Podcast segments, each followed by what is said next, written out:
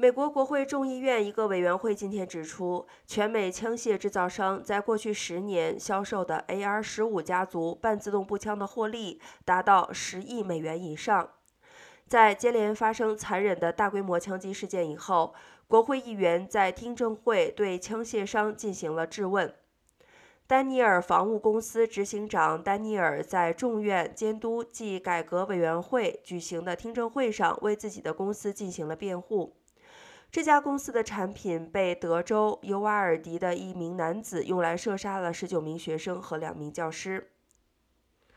他表示，国家的应应态度不需关注枪类的种类，而应该关注可能犯下大规模枪击案的那类人。监督暨改革委员会的调查报告指出，枪械商有时会使用一种行销策略，将拥有枪械形容成年轻男子证明自己男子气概的方式。